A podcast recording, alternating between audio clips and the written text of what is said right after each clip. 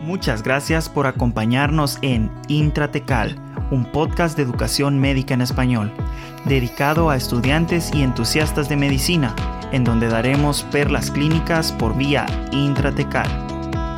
El fin de este podcast es únicamente informativo, no debe entenderse como consejo médico bajo ninguna circunstancia. Bienvenidos. Mi nombre es Nashua Alud y hoy me acompaña Felipe Solares y José Aguilar. Hoy hablaremos de un tema muy importante, las emergencias hiperglicémicas. Estaremos hablando de cetoacidosis diabética y estado hiperosmolar hiperglicémico con una experta en el tema, la doctora María Isabel Luna. Ella es médico y cirujana graduada de la Universidad Francisco Marroquín en Guatemala con el primer lugar de su promoción. Estudió medicina interna en el Hospital Roosevelt, en donde obtuvo el primer lugar de residentes en los tres años y luego fue jefa de residentes. Luego sacó la subespecialidad de endocrinología en el Hospital Civil de Guadalajara, en donde también fue jefa de residentes. Actualmente es catedrática en la Universidad Francisco Marroquín, donde la conocen con mucho cariño como Maris. Entre sus intereses está la lectura, principalmente de novelas. Gracias, doctora, por estar aquí y vamos a dar inicio con la entrevista. Y vamos a comenzar con la primera pregunta, que ¿qué es lo que más le apasiona o más le gusta de la especialidad de endocrinología? Bueno, yo realmente lo que más me gusta de, la endocrinología, yo creo que es, digamos, la mejoría objetiva que uno puede medir en los pacientes. Hay algunas, hay muchas patologías en, en medicina que no pueden medirse de una forma objetiva, ¿verdad? La mejoría de los pacientes es subjetiva, depende de los síntomas que reportan. La endocrinología no es así, ¿verdad? Porque la bioquímica nos ayuda un montón si mejora la hemoglobina glicosilada, si mejoran las pruebas tiroideas. Entonces, realmente es, para mí eso lo, lo vuelve bastante más fácil, ¿verdad? Lo hace una ciencia eh, objetiva. Y eso es lo que más me gusta de, de la endocrino, sin ninguna duda. Doctora, gracias. Ahí sí que por algo uno se especializa. Eh, sí, ¿verdad? bueno, y entonces, ¿cuáles son las emergencias hiperglicémicas y cómo podríamos definirlas? Ok, pues básicamente las, las emergencias hiperglicémicas en diabetes son dos, la cetoacidosis diabética y el estado hiperosmolar hiperglicémico, que se ha conocido con otros nombres, se ha conocido como coma hiperosmolar, coma diabético, pero realmente pues el consenso ahorita al final es eh, estado hiperosmolar hiperglicémico. Y realmente pues la definición de cada una son por, son por los, los mismos criterios diagnósticos que, que vamos a platicar más adelante. Pero si quisiéramos definir en general, digamos, las emergencias hiperglicémicas, podría decir que en realidad son patologías, ¿verdad?, en, la, en las cuales en ambas hay una deficiencia relativa o, o absoluta de, de, insulina lo cual provoca que, que, haya hiperglicemia y todas las complicaciones que, que eso conlleva. Son, son, son, emergencias que amenazan la vida del paciente.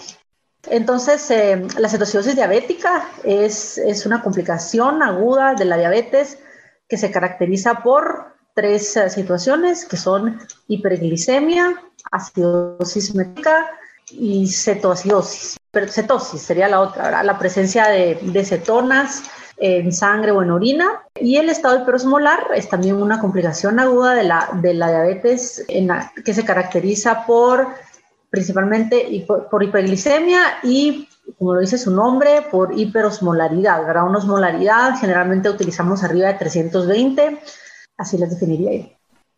¿Y cómo describiría usted la patofisiología de estas dos emergencias hiperglicémicas? Ok, Básicamente lo, lo, que sucede fisiopatológicamente es que hay una deficiencia de insulina que puede ser absoluta, sobre todo, por ejemplo, en, en la cetoacidosis diabética es más característico la deficiencia absoluta en pacientes con diabetes tipo 1 principalmente.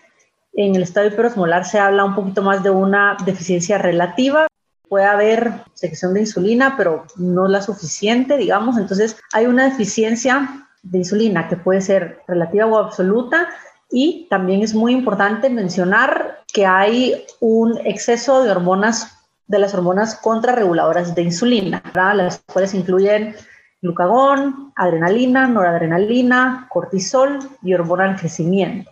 Vamos a platicar que cada una de ellas tiene, tiene papeles importantes en el desarrollo de, de la cetoacidosis La, deficiencia de, insulina pues nos va a llevar a hiperglicemia, ¿verdad? Yo creo que pues todos sabemos que sin insulina la célula, la, glucosa, perdón, no es capaz de entrar a las células por el GLUT4, principalmente en el tejido periférico.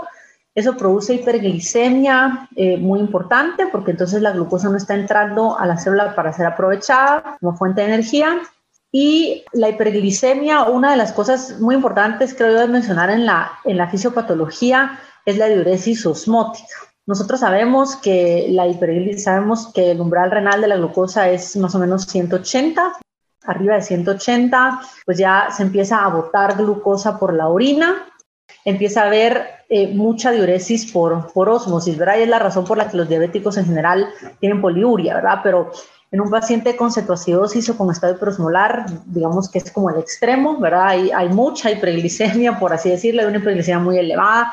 Esto lleva a diuresis osmótica muy importante. Entonces hay pérdida de agua muy importante a nivel renal y esto es lo que, lo que va a producir deshidratación, que es una de las cosas más importantes que vemos tanto en cetoacidosis como, como en estado hiperosmolar. También la pérdida de electrolitos, por ejemplo, el potasio, ¿verdad? La principal causa de hipocalemia en estas emergencias hiperglicémicas es las pérdidas renales que ocurren por la diuresis tan incrementada. Obviamente entonces el paciente está deshidratado, tiene pérdida de líquido, pérdida de electrolitos muy importante, la, la hiperglicemia que ya mencionamos y pues también la otra parte que habría que mencionar sería en la cetoacidosis, ¿verdad? Habría que mencionar pues la generación de cuerpos cetónicos. Sabemos entonces que la glucosa no está siendo utilizada como fuente de energía, se empiezan a oxidar entonces ácidos grasos, ¿verdad? Que se utilizan como, como fuente alterna de energía en estos casos. Acá, por ejemplo, tenemos la participación de la, de la adrenalina o de la epinefrina, que una de sus principales funciones en la, en la cetoacidosis es pues la, la liberación de ácidos grasos a nivel de tejido celular subcutáneo, ¿verdad? Activa la lipasa en tejido celular subcutáneo y entonces esto genera más liberación de ácidos grasos, más oxidación de los mismos, entonces tenemos producción de, cuerpos cetónicos, principalmente acetoacetato y beta hidroxibutirato y entonces es por eso que vamos a tener nosotros la presencia de los ácidos grasos, la cetosis y la acidosis metabólica. En estado hiperosmolar, tal vez cabe mencionar un poquito, bueno, sabemos la, la osmolaridad se determina principalmente por el sodio, la glucosa y el nitrógeno de urea, ¿verdad? El nitrógeno de urea en mucho menos porcentaje. Sabemos que el nitrógeno de urea es un osmol que no, no se considera un osmol efectivo porque puede atravesar la membrana celular sin ningún transportador. Entonces realmente la osmolaridad efectiva se determina por el sodio y la glucosa. En estos casos de, un estado hiperosmolar tenemos hiperglicemia muy importante y eso va a ser lo que principalmente va a estar dando la hiperosmolaridad. La hiperosmolaridad, entonces, una de las manifestaciones clínicas principales que va a tener va a ser a nivel neurológico, ¿verdad? Vamos a ver que, que en estado hiperosmolar hiperglicémico, uno de los principales motivos de consulta va a ser alteraciones de conciencia, pueden haber incluso también convulsiones, y esto es por los cambios, digamos, drásticos de osmolaridad y lo que sucede a nivel de la, de la, célula cerebral, ¿verdad? Cuando hay una osmolaridad mucho más alta en sangre, sabemos que por osmosis el agua sale de la célula hacia la sangre, hacia el, hacia el um, volumen circulante. Y entonces hay una deshidratación muy importante, podríamos ponerlo así, de las células del sistema nervioso y esto es lo que lleva a las manifestaciones neurológicas tan importantes y tan frecuentes en el estado hiperosmolar. Ahora para continuar la siguiente pregunta, típicamente leemos que la cetoacidosis diabética es característica de la diabetes tipo 1 y que el estado hiperglicémico hiperosmolar se asocia a diabetes mellitus tipo 2. En su práctica profesional, ¿usted ha notado este patrón en la población latinoamericana? Eso, eso es algo interesante de, discutir, ¿verdad? Lo primero que tenemos que tener en cuenta es que sí, lo característico, por así decirlo, es que la, la cetoacidosis es más frecuente en los pacientes con diabetes tipo 1 y el estado hiperosmolar es más frecuente en los pacientes con diabetes tipo 2. Sin embargo, nosotros sabemos que el 90, del 90 al 95% de las personas que tienen diabetes tienen diabetes tipo 2. Entonces, simplemente por frecuencia en digamos, en que la diabetes tipo 2 es muchísimo más frecuente que la diabetes tipo 1, entonces vamos a ver más frecuentemente cetoacidosis en diabetes tipo 2 que en diabetes tipo 1, ¿verdad? Pero si uno ve solo, si uno tiene, por ejemplo, un paciente con diabetes tipo 1 y aquí un paciente con diabetes tipo 2, es mucho más probable que el paciente con diabetes tipo 1 tenga cetoacidosis a que lo tenga el paciente con diabetes tipo 2. Y en la práctica clínica de alguien que ven eh, adultos, ¿verdad? Es, es, mayor, porque muchas veces los, los, que tienen diabetes tipo 1 se quedan a veces con sus endocrinólogos pediatras. Yo te diría que yo tal vez el 98% de mis pacientes son tipo 2. Entonces, obviamente, voy a ver más frecuentes cetoacidosis en diabetes tipo 2, pero en realidad es porque tengo un número mucho más grande de pacientes con diabetes tipo 2. Aún así, por ejemplo, en Estados Unidos eh, dicen, por ejemplo, el doctor Pierres, que es tal vez la persona que más escribe en el mundo acerca del manejo de, diabetes en pacientes hospitalizados, él dice que más o menos un tercio de la cetoacidosis se ve en diabetes tipo 2 por el, por el número grande.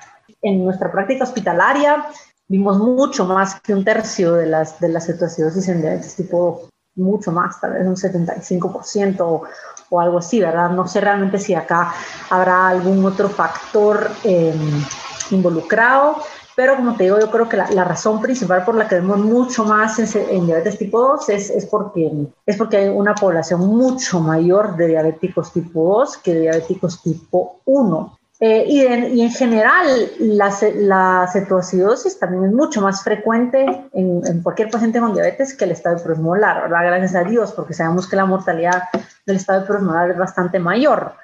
La cetoacidosis más o menos ocurre entre 4 y 8 de cada mil pacientes diabéticos por año, mientras que el estado prosmolar ocurre solamente en uno. Entonces, eh, creo que son dos de las razones importantes por las que vemos mucho más en, en general en diabetes tipo 2. Gracias, doctora. Y la verdad es que buen dato ese porque yo no, nunca le había logrado poner el dedo a, digamos, a eso que usted dijo, que como hay tanto más diabetes tipo 2 que tipo 1, obviamente vamos a ver más cetoacidosis en diabetes tipo 2, pero estadísticamente es más probable que el de tipo 1 lo desarrolle. Correcto. Pero eso me pasa, esa confusión tenía yo usualmente en el hospital, porque yo decía, pero si yo me acuerdo de haber leído que eran tipo 1, pero todos los que veo son tipo 2, pero me hace un montón de sentido lo que dijo, así que gracias por, por esa perlita. Para continuar a la siguiente pregunta, ¿cuáles son los síntomas con los que las personas con cetoacidosis o un estado hiperosmolar se presentan usualmente a la emergencia de un hospital? En general, el paciente con cetoacidosis se presenta con las, las polis, ¿verdad? Polidipsia, poliuria, polifagia, principalmente en los últimos días. Eh, malestar general, fatiga, el paciente no, no, se siente bien.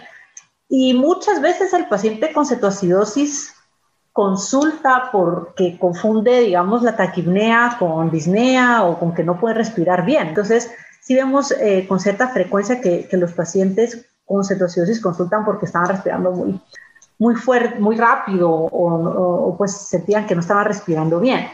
Ahora, yo diría que por lo menos en la práctica hospitalaria, la gran mayoría de pacientes que llegan con cetoacidosis en realidad consultaron por lo que precipitó la cetoacidosis, ¿verdad? O sea, consultaron porque tenían una neumonía y encontramos que estaban en cetoacidosis, pero entonces consultaron por los síntomas de la neumonía, ¿verdad? Consultaron por la fiebre, por la tos, por la disnea, o consultaron porque, no sé, cualquier, tenían una infección del tracto urinario y resulta que estaban en cetoacidosis. Yo creería que la primera causa de consulta es en realidad la causa precipitante, sobre todo si es una infección.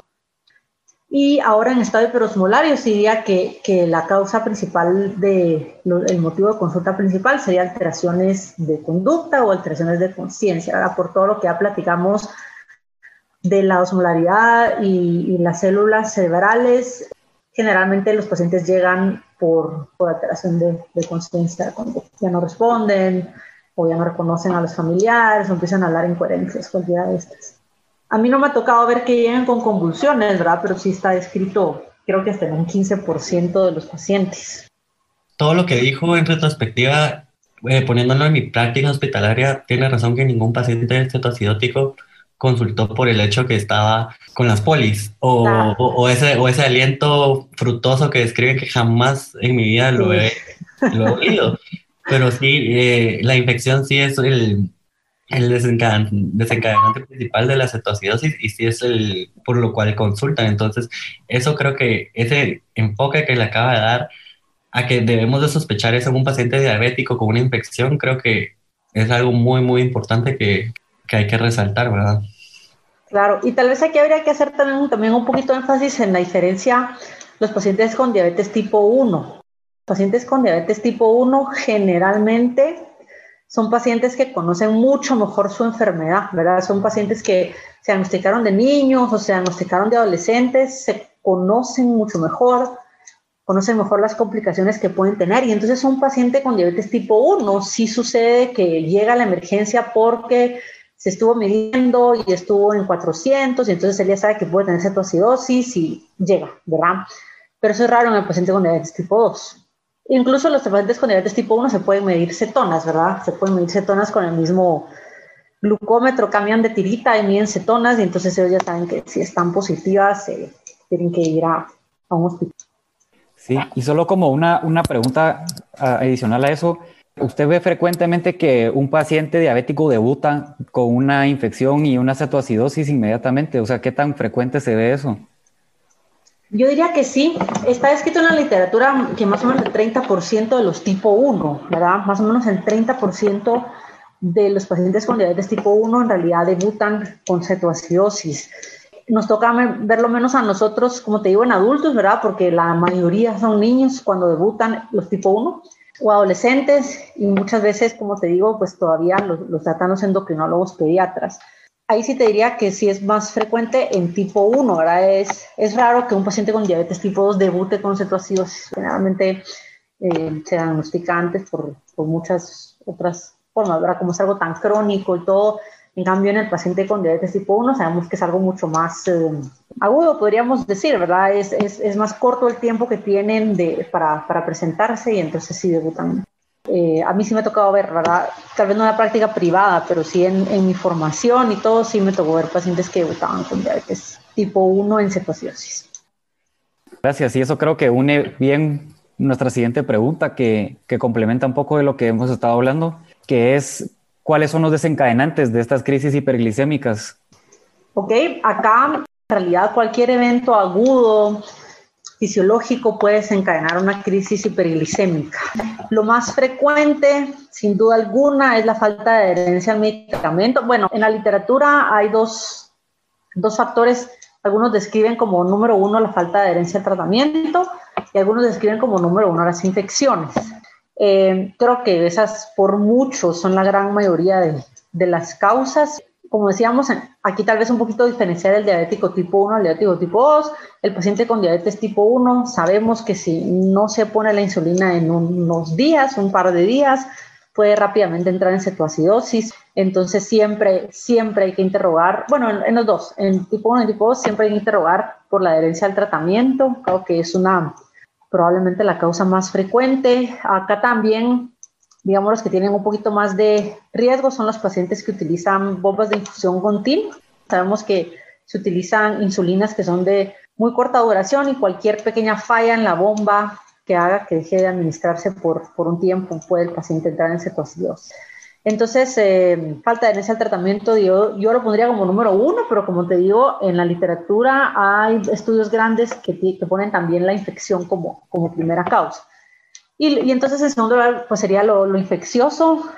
Está escrito como la infección más frecuente neumonía, y en segundo lugar, infecciones del tracto urinario, pero en realidad cualquier pues evento infeccioso puede precipitar la cetoacidosis y, o el estado hiperosmolar, ¿verdad? Entonces, recuérdense que todos estos eventos, cualquier evento agudo, un infarto, un evento cerebrovascular, una hemorragia intestinal superior o inferior, puede también precipitar una pancreatitis, eh, un trauma, un, politraumatismo muy severo, puede eh, también precipitar cualquiera de estas crisis y recordémonos, ¿verdad? También acá, en gran parte es por el aumento en las hormonas contrarreguladoras. Todas estas se asocian pues con aumento en los niveles de adrenalina, noradrenalina, eh, hormona de crecimiento, cortisol y, y glucagón. Otra, otra causa muy importante en mujeres en edad fértil es el embarazo, ¿verdad? No se les olvide siempre que una mujer en edad fértil llegue con cetoacidosis, absolutamente siempre hay que hacer una prueba de embarazo porque está escrito también como, como evento precipitante de, de cetoacidosis. Entonces es importante. Estas diría yo pues que son, que son las, las principales, entonces tal vez siempre recordar interrogar sobre adherencia al tratamiento y buscar foco infeccioso, siempre. Ahora yo siempre les decía que buscar foco infeccioso no significa ver la garganta y los pulmones, ¿verdad? Realmente hay que hacer un buen examen físico, palpar senos, ¿verdad? Puede ser sinusitis, en una mujer siempre tacto vaginal, yo pues me imagino que ustedes ya vieron en el hospital, muchas veces lo único que encontrábamos era una vaginosis muy importante que, que, aunque no debería de ser tan sistémica, yo muchísimas veces vi mujeres con cetoacidosis o con estado prosmolar que lo único infeccioso que encontrábamos era pues una infección genitourinaria muy importante. Buscar entonces, por ejemplo, abscesos, ver toda la piel, ver que no haya la presencia de algún absceso, como les decía, sinusitis, infecciones dentales, que realmente pues cualquiera de ellas puede ser precipitante. Gracias, doctora. Yo creo que por lo general a veces tratamos de simplificar las cosas, así como, bueno, infección, neumonía, orina, salió limpio, ok, entonces no tiene infección. Pero sí tiene toda la razón de, de hasta una, de una, un ambiente infectado puede desencadenar. Así que Correcto. Muy buena perla. aquí uno se tiene que recordar siempre que, porque yo entiendo, pues, que yo estuve igual que ustedes en el hospital, de residente en el hospital y, y, al final la carga de trabajo es lo que, lo que esto eh, lo vuelve a hacer. Pero eventualmente ustedes van a tener sus pacientes privados y van a estar tratando a un paciente con cetoacidosis. Como te digo, pues sí es muy importante porque si no ustedes van a estar tratando la cetoacidosis, pero si no se trata la causa de base, no lo van a sacar de la, de la acidosis. Ahora, continuando a la, a la siguiente pregunta, ¿en qué laboratorios deberíamos de pedir al ingreso en estos pacientes? Ok, esa pregunta también es muy importante. Necesitamos definitivamente un glucómetro, es lo primero, ¿verdad? Porque solo con, pues con que tenga el antecedente de diabetes, casi que hay que hacerle el glucómetro para saber de forma inmediata qué nos estamos enfrentando. Ahora ya después se tomará la, la glucosa venosa, ¿verdad? Pero eh, el, el, glucómetro diría que es definitivamente el primer paso. Sabemos que si el glucómetro está en high o está en 600 o en 500, nosotros podemos inmediatamente empezar a hidratar al paciente, que vamos a platicar que es casi que lo más fundamental en el tratamiento, en lo que obtenemos el resto de información. Entonces, con un glucómetro en cinco minutos ya podemos estar empezando tratamiento. Yo diría que en estos pacientes em, definitivamente necesitamos una hematología en todos, ¿verdad? Acabamos de platicar que, que procesos infecciosos son, son precipitantes importantes. Entonces, hematología completa, una química sanguínea, ¿verdad? Que obviamente incluye la glucosa, incluye creatinina y boom, ¿verdad? Necesitamos saber cómo está la función renal de nuestro paciente. Bueno, muchas veces vamos a, va a estar en insuficiencia renal aguda por la misma deshidratación, pero no nos olvidemos que igual son pacientes con diabetes, pueden tener insuficiencia renal crónica y entonces es algo que vamos a tener que tener cuidado a la hora de cualquier medicamento que vayamos a ordenar o incluso con los líquidos. Si el paciente tiene insuficiencia renal crónica, es algo que vamos a tener que tener más cuidado. Definitivamente electrolitos. Sabemos que necesitamos el sodio y el sodio, corregido para ver qué solución vamos a elegir con nuestro paciente. El potasio, que es el electrolito que se pierde, digamos, el que más, que más déficit hay en estas emergencias. Entonces yo diría que sodio y potasio indispensables. Los otros, otros electrolitos como fósforo, magnesio, yo creo que también es ideal hacerlos. Eh, vamos a platicar también de la reposición de ellos. Y después, pues como les decía, por ejemplo, mujer en edad fértil, definitivamente hacer prueba de embarazo. En diabéticos, digamos, aquí no hay como una guía específica, pero les diría que cualquier diabético que tenga más de 40 años hay que hacerle un electrocardiograma, ¿verdad? Como les decía, que infartos es, es, uno de los precipitantes. Yo no dejaría de hacerle un electrocardiograma a un paciente diabético, tal vez no en un diabético tipo 1 de 15 años, pero a menos que tenga dolor precordial o alguna clínica, pero en general en un adulto ya, ya con diabetes tipo 2, eh, electrocardiograma. Y después, en realidad, yo creo que guiarse mucho por la clínica. Si el paciente obviamente tiene déficit neurológico, pues necesitaremos ver pues, una tomografía para ver si no hay, si no hay un SB.